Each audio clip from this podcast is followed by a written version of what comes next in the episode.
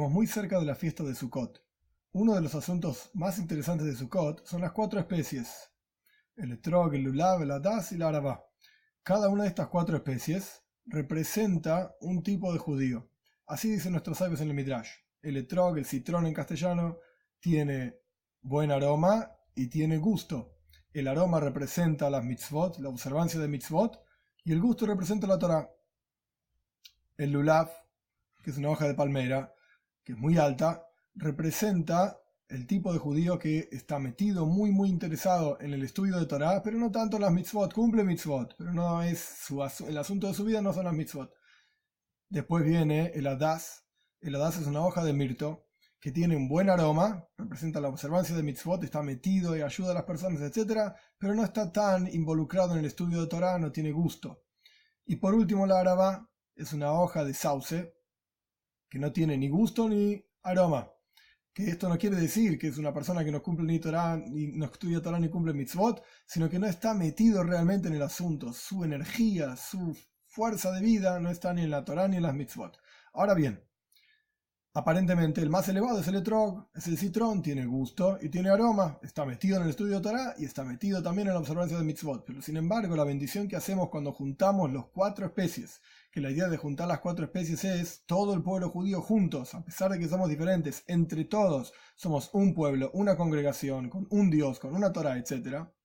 La bendición la hacemos sobre el lulav, el que tiene gusto, pero no tiene aroma. Y el gusto representaba el estudio de Torah. Si el más elevado es el etrog, el citrón, ¿por qué no hacemos la braja, la bendición de las cuatro especies sobre el mejor? Y la idea es así. En un árbol tenemos el fruto propiamente dicho y tenemos las hojas. Y las hojas protegen al fruto. ¿Qué representa cada una de estas cosas? El fruto representa lo intelectual. El fruto representa la conclusión de toda una discusión racional. Cuando la persona tiene un concepto entendido en su cabeza, la persona disfruta, esto es algo lindo, entender un asunto. Y lo principal del asunto es la conclusión.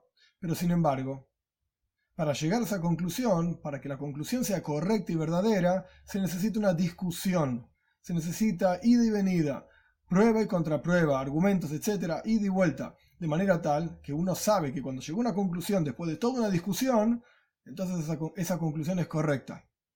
Las hojas representan el ida y vuelta, aquello que protege y hace verdadera a la conclusión, al intelecto, que es el fruto. Ahora bien, al respecto del lulav, que es alto, y por eso decimos la bendición sobre él, como explican nuestros sabios, y representa el estudio de Torah, que es lo más elevado en el ser humano, uno podría llegar a pensar que esta persona que tiene tanta Torah tiene arrogancia, tiene orgullo, tiene elevación, lo opuesto de la anulación, la sumisión a Dios. Eh, porque decimos la bendición sobre él y porque es muy alto. Sin embargo, vienen nuestros sabios y dicen, a pesar de que verdaderamente el gusto está en el fruto, en el dátil de la palmera, y no en la hoja de palmera. Sin embargo, es importante que sepas que es fundamental la, la, argumentación, ida y vuelta, es fundamental la protección de esa conclusión, es fundamental, dicho de otra manera, que aquella persona que estudia mucho Torah y que conoce mucho, también tenga humildad, también tenga sumisión y no sea orgulloso y no sea elevado. Que todos tengamos un Hag una fiesta con mucha alegría y que podamos disfrutar de la presencia de Dios y de todos los visitantes que hay en la Sukkah durante la fiesta de Sukkot.